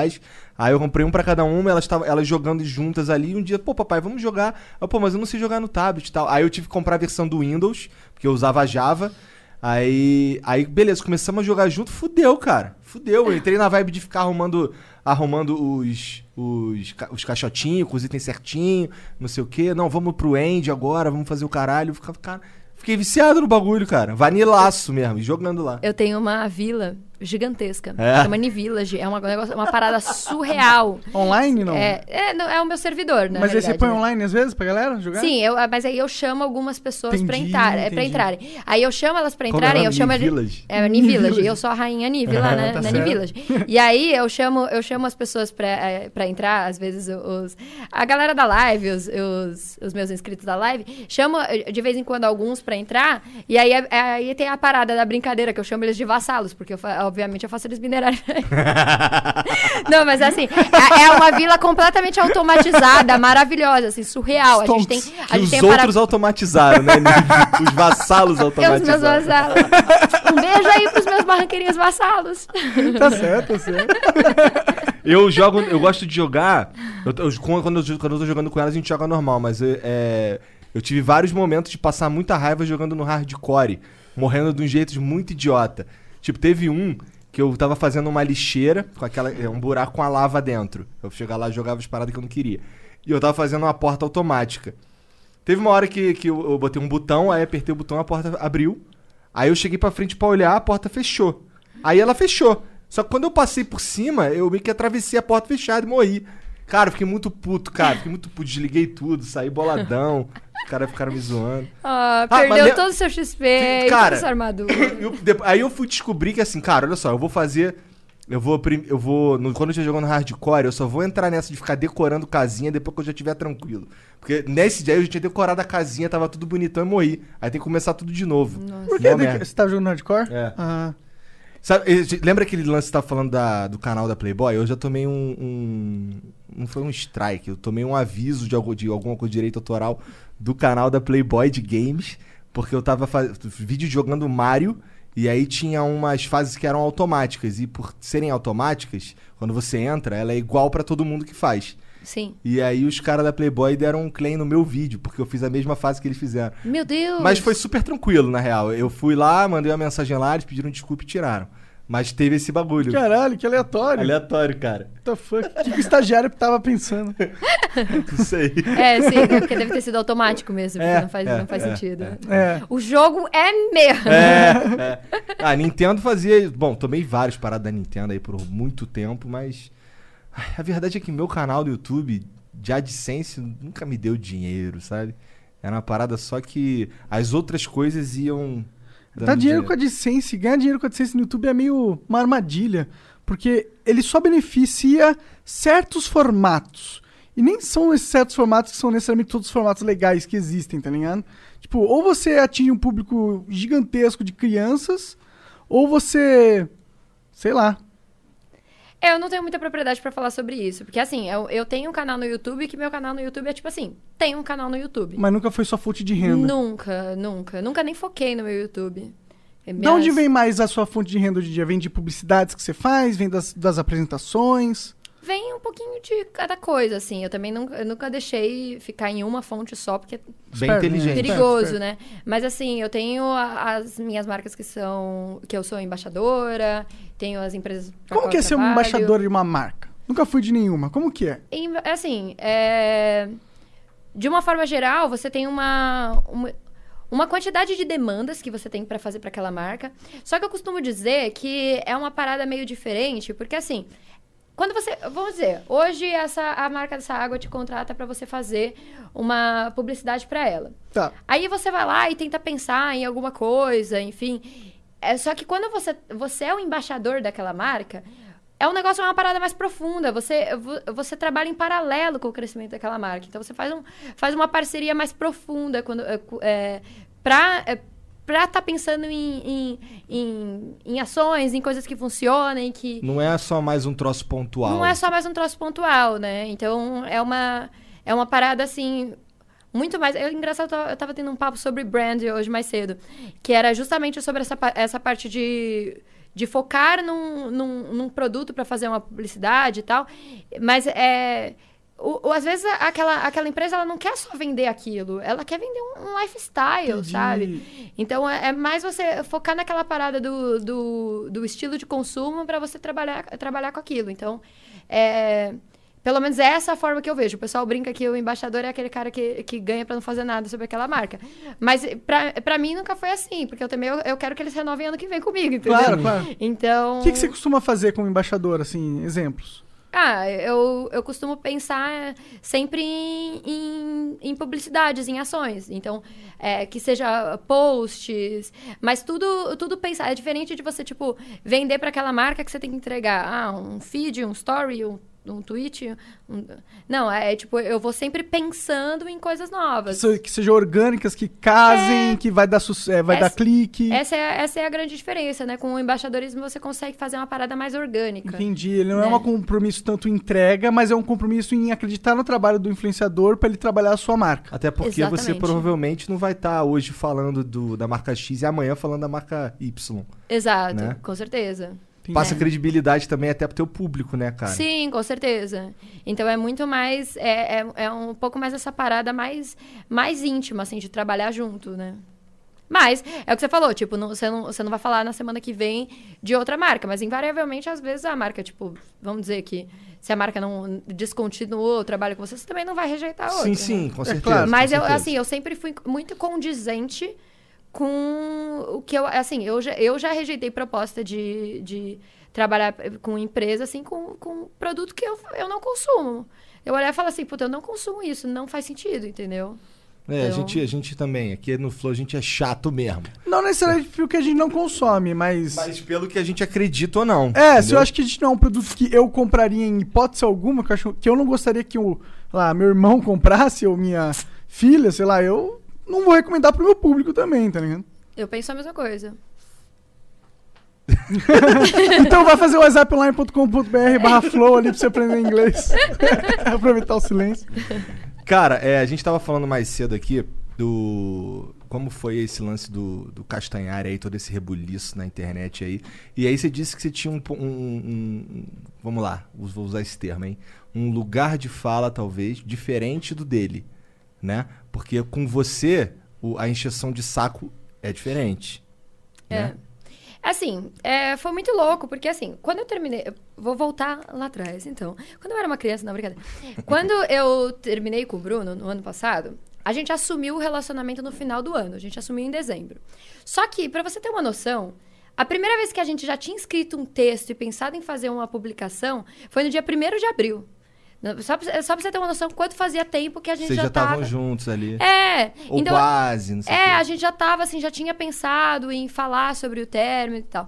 E aí, assim, no dia Ah, primeiro... tá, do término. Do término, Tá. no dia 1 de abril do ano Desculpa, passado. Tava viajando aqui, tá. Sim, no dia 1 de, 1 de abril do ano passado. Que eu e o Bruno já estávamos pensando em falar sobre o nosso término do nosso relacionamento, né? Porque que gente. pelo que eu vi da internet aí foi super tranquilão. Foi, né? foi super tranquilo. Justamente por causa disso. Porque assim, eu tem aquela coisa de que um relacionamento, quando ele termina desse jeito, assim, é porque definitivamente não tava mais, mais bom pros dois, né? Tipo, não era pra mim, não era pra ele. Era que os dois já não. A gente já não tava mais em muita sintonia. A gente, eu e o Bruno, a gente passou sim, quase seis anos juntos. E. E aí, é, acho que cinco, sei lá, enfim. E aí, porque a gente nunca foi muito de contar, pra falar a verdade. Se você perguntar pra ele, ele também sai, ele tem os dias assim, né? Também não sabe muito bem. Mas aí, assim, a gente já tava. O relacionamento já não tava muito legal e a gente já tinha cogitado o término já desde o início do ano passado, assim, desde abril do ano passado, mais ou menos, que a gente falou, meu, vamos postar no dia 1 de abril, porque se a gente mudar de ideia, a gente lança a- o meme do 1 de abril. É zoas, né? É zoeira. E aí a gente ficou nessa. Aí a gente depois, ai, e mudou de ideia. Aí, aí, aí volta. Aí termina de novo. Aí muda de ideia. Aí, aí terminamos. Aí, aí, tipo, puta, mas a hora que a gente assumir, terminou mesmo, né? Porque é, assumir é foda isso, mas parece que não, mas é, é, é muito forte quando você fala publicamente pras pessoas, né? Então, então a gente ainda queria ter aquele 100% de certeza, mas foi um negócio extremamente consensual, sabe? Das duas partes, assim. A gente já tava naquela... Já tava nesse entendimento, né? Fato é que quando a gente assumiu o término do relacionamento, a gente assumiu, acho que em dezembro. É, no, tipo, em- no Natal, ele já tava com a nova namorada dele, tipo, levando a nova namorada dele pra passar Natal com a família. Ele, ele, tipo, pouco tempo depois ele assumiu publicamente o novo namoro dele. E ninguém encheu o saco dele. Pra mim, a parada, a parada toda, tipo, das pessoas terem enchido o saco, foi porque, assim, ninguém encheu o saco dele. Entendeu? Então, assim, quando eu falo, assim, que é, tipo, é, tem uma, realmente um, um lugar de fala diferente da- dessa, dessa história do Felipe, é porque, assim, pra mim, tipo, o Felipe, ele, é, tipo, ele tenta abstrair, porque é aquela coisa do, do bullying, né? Quanto mais as pessoas estão praticando bullying com você, quanto mais você liga pro bullying, Verdade. o bullying continua, né? Então a melhor coisa é tentar abstrair. Só que pra mim a parada toca um pouco mais fundo, justamente porque assim, não foi o tratamento que deram a ele quando ele assumiu o relacionamento. Ele assumiu o relacionamento com uma menina que trabalhava com ele já, que eu conhecia também. E ninguém falou a mesma coisa. As pessoas, não, não que eu esteja falando, pelo amor de Deus, pra, que alguém deveria ter enchido o saco da menina. Não entendam mal. É exatamente o oposto, oposto. Entendeu? Mas assim, tipo, pelo contrário, ele postou foto com a menina, os comentários eram tipo assim: é, Nossa, que namorada maravilhosa. Cada dia o Bruno Suter é apresentando uma, é uma namorada pra acabar com a nossa autoestima. Sabe?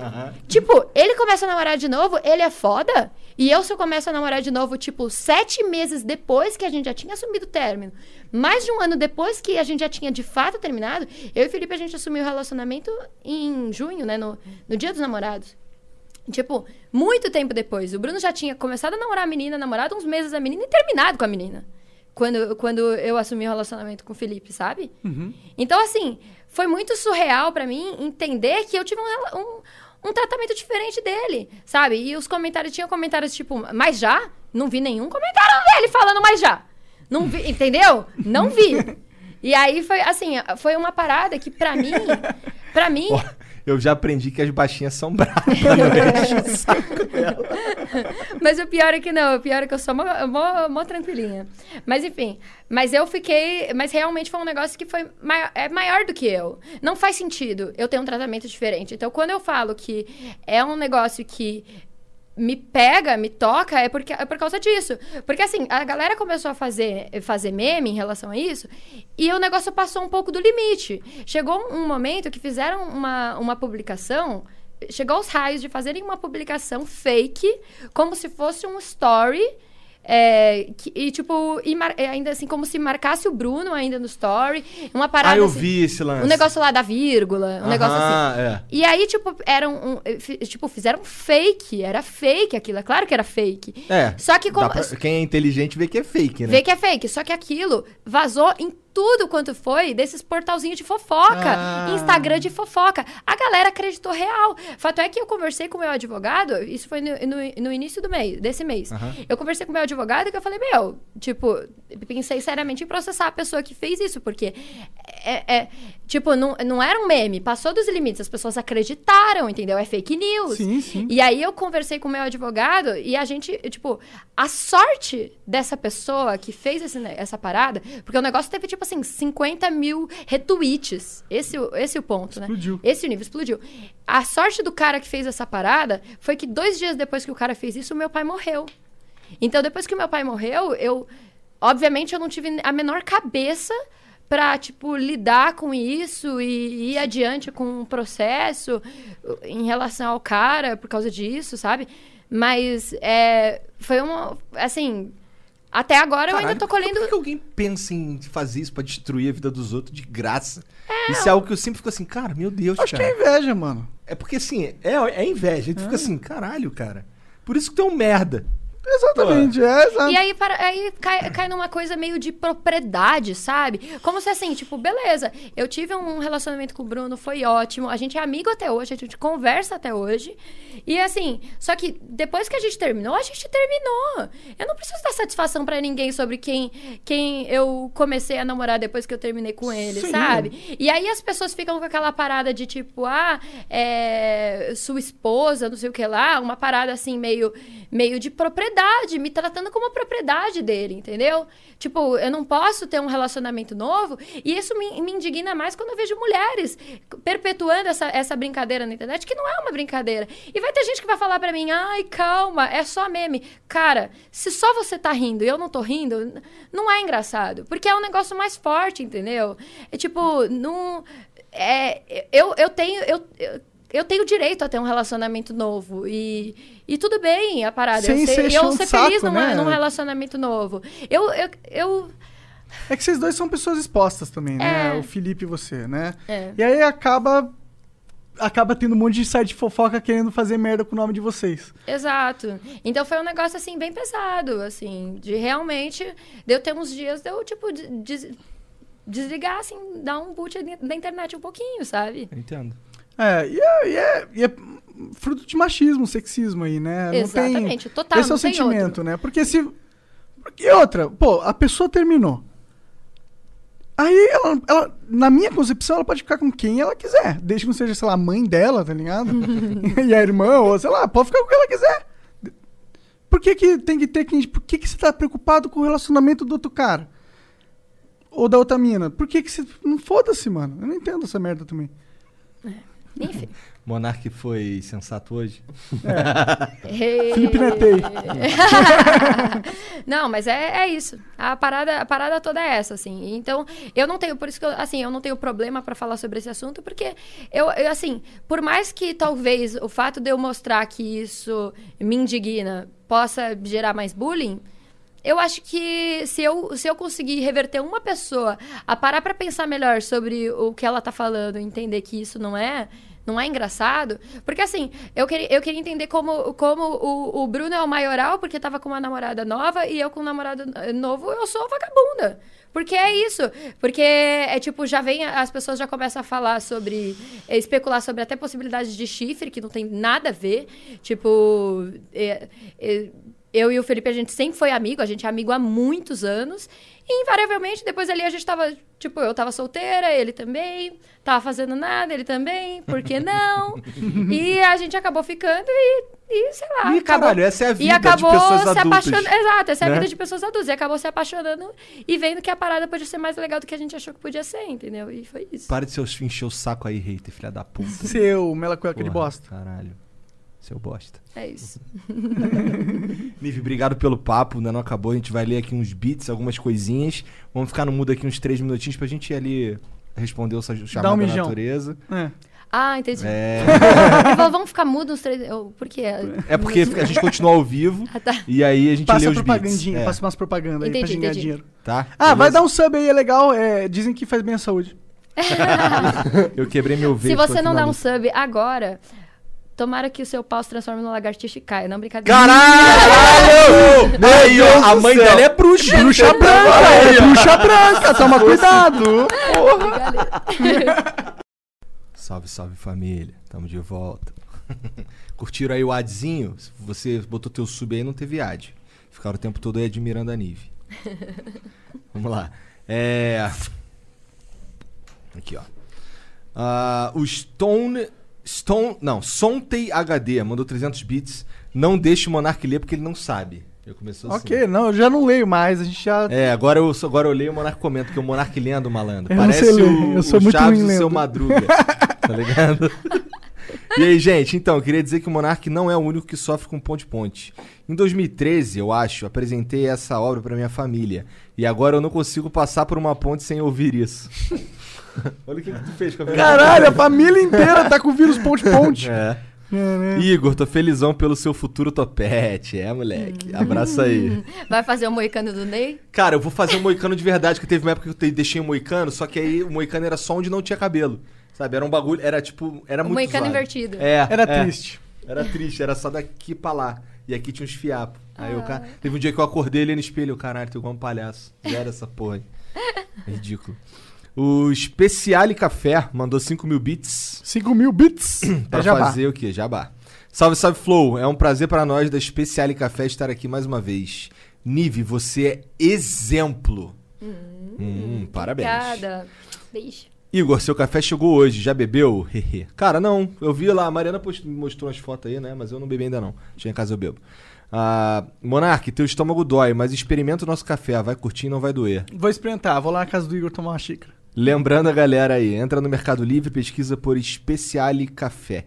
Café de alto padrão, direto de Minas. Grande abraço pra Cara, ó, todos. me- é, metade dos consumidores desse especial café é a esposa do Igor, é a Mari. então, e a Mari só gosta de coisa, só gosta de coisa boa. Errou no marido, Hum, mas eu ia não. falar só, gosta, só gosta de coisa boa. Olha. É. Tu ia falar, tu- ah, entendi, né? Tá me chamando de zoado também. Não, eu que tava Não, chamando. eu? Ela ia te Não, eu, elogiar. eu, eu ia falar, você viu? Ele falou que só gosta de coisa boa. Você viu o elogio? Eu ia falar que ele tava te Experimentou, elogiando. né, cara? Já, já experimentou, experimentei essa né, bundinha aí já. O Sir Kowalski mandou 300 bits. Kowalski! Ah, ó, conhecido da Nive. Salve Igor e Monark. A Nive é a minha maior referência e inspiração no mundo dos games. Bonitinho. Eu vou ser eternamente grato por seu carinho e atenção com as pessoas. Sem ela e o Rafa não existiria o Kowalski. É, eu, não, eu não vou tentar fazer porque é o Rafa que faz. é o Kowalski. Eu não, eu não consigo, consigo fazer igual. Mas é, mas é muito bom. Ele joga, ele joga de vez em quando Call of Duty com a gente. É, ele tá falando aqui. Top 1 mundial solo no COD Mobile. Ó, Nós carrega ele, né? Entendi. O Soninho X mandou 5 mil bits. Fala, Monark Igor, vocês são foda. Primeiramente, quero mandar um beijo pra Nive. Ela é maravilhosa. Me chamo Rafaela e comecei a vender pack de fotos sensuais no meu Instagram. Estou juntando pra comprar meu primeiro PC Gamer e fazer stream de jogos. Se puder, divulguem meu Insta, por favor. O arroba é sono underline x. Tá arroba. Sono Underline X. Nossa, vai ter tanto molequinho. Vai Acertou pra caralho no Acertou pra público-alvo. É, você acertou. Aí sim. Puta. Nossa. Beijo pra você, minha Vai linda. cair o server do Instagram. O, o Ragged Shade mandou 300 bits. Boa noite, galera do Flow. Genzão, Monark e Igor Cigal. Aí sim, ó. É. Esse já tá na vibe do bagulho. Ah, queria parabenizar a Nive pelo trabalho dela. Sempre foda e muito profissional. Grande abraço, pessoal. E pro chat ficar feliz, Hashtag 3K na Playboy. Nem tem mais Playboy, Playboy já era. Mas tem a G Magazine, tem? Não sei. Não sei- Como é que tu sabe que tem a G Magazine, mano? Eu não sei, eu não sei. Mas tem pack de foto que dá pra vender no Instagram. Cara, eu vou vender uns pack de, do meu pé no Instagram. Pack de pé de hobbit. senhora. Pack de pé de hobbit, cara. Imagina. É, Isso tem uma gente que parada gosta de masoquismo, né? surreal, né? Tem a pack É de pé. muito- Pô, a gente conversando com a Dread Hot, essa história eu conto toda vez. Ela falando que teve um. que um- uma das principais fontes de renda dela é. Os caras mandam uns roteiros pra ela dos vídeos. E aí ela grava, o cara assiste, depois o vídeo é dela, ela pode publicar se quiser. Teve um que ela falou que o cara queria que ela fizesse um cocôzão e ficasse sensualizando em volta do cocô. Olha que doideira. É, tem uns caras que tem uns gostos muito loucos, cara. É. É umas paradas Não, que... mas eu acho que o, o- o pé. É que o pé não é freak desse jeito. Mas é uma parada que às vezes você não imagina, né? Tipo, Eu, eu, pra eu não vi- imaginava. É. Quando eu vi, tipo, meu, tem a galera que fez esse, sei lá, tem vlogs, sei lá, eu não sei qual é o nome disso, mas esses sites na internet que a galera faz que só de, de tipo, um Wikipédia de pé. E aí eu descobri isso porque um dia, invariavelmente, me mandaram que tinha uma, um perfil lá com, sei lá, tudo quanto é foto minha aqui. teu Num, pé. sei lá, um story que eu apareci descalço, Caralho. Toin, tá lá, sabe? Tipo, fotos da vida, assim, do meu pé. Já pensou em vender pack? De verdade? Não. Nunca pensou? Nunca falou, Eu "Pô, já, assim, eu já recebi muitas, muitas dinheiro." propostas sobre isso, só que. Não, você não Nossa, tem que não. receber proposta. Você vende por si mesmo e ganha uma grana. Pack, Não, pack, Tinha que ser uns pack bizarros, pack do ombro. Não, eu não. Eu não eu, que fique bem claro que não é um julgamento a quem faz, Claro. né? É só porque simplesmente. Você não precisa. Não- Não, tá na, tá não na tem, Globo. não tem é. a ver contigo, né? Não, tem a ver com o que você tá fazendo. Não tem absolutamente nada a ver comigo. Beleza. Ah, aqui, ó. Roquete mandou 500 bits. Ouço vocês. Não, salve, salve, Flow Milha. Ouço vocês todo dia enquanto trabalho, haha. Nive, lembra da caricatura que fiz de ti na K?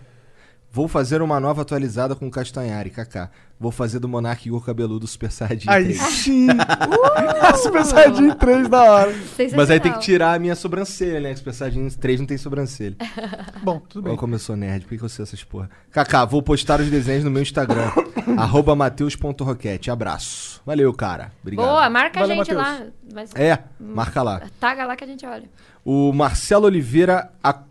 O Marcelo Oliveira. Code mandou 300 bits. Fala, Flow, boa noite. Meu nome é Marcelo Oliveira. Manda um salve pra mim. Um abraço para os três. Um, ab- é, tá. Um abraço para os três. Amo o programa. Mandem salve os dois pra mim. Sou muito fã de vocês. Salve, mano. Valeu, cara. Pô, da próxima aí não manda tudo assim em caixa alta, não, que fica mó difícil de ler. Caps Lock não, cara. É. Parece que você tá gritando com a gente. Parece, parece. Não tá muito divertido, não. Bom, é isso. Nive, mais uma vez, obrigado demais pelo papo. Obrigado por Adorei. vir aqui.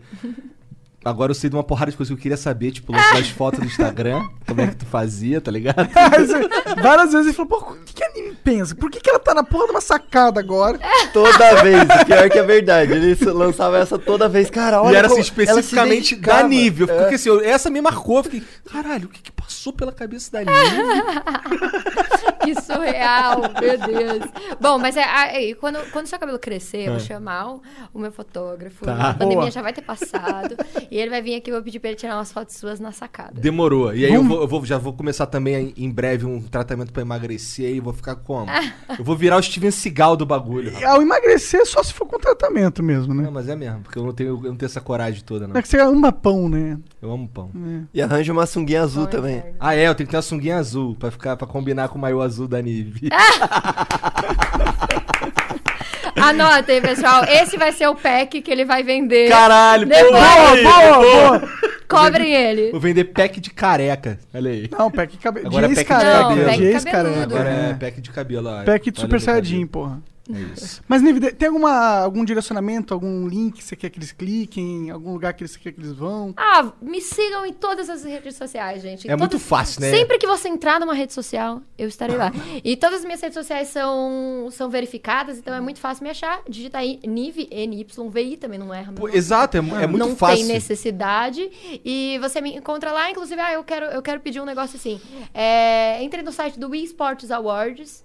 E, e me ajudem lá, pra quem sabe esse ano eu ir de novo lá representar o Brasil. Porra, tinha que ter falado isso mais Oh. cedo. A gente vai passar o programa enchendo o saco pros caras aí no eSports. Awards. Verdade. E, e vai lá no, no, no Awards da MTV e vota no Poucas, mano. Como melhor podcast. Muito é, foda. vota no Poucas, vota no Poucas. Tô falando sério, não tô Vota lá no não. Poucas. E vota no Anderson Silva como streamer do ano. Ai, Isso, gente, e mas Anderson peraí, Silva. vocês estão me pedindo muita coisa, aí já era. aí perdeu o foco, entendeu? Mas é nóis. Me segue lá. Meu site é nive.com.br, tem todas as minhas redes sociais lá. É muito fácil de achar. Vai lá. É isso, um beijo, valeu, tchau, tchau.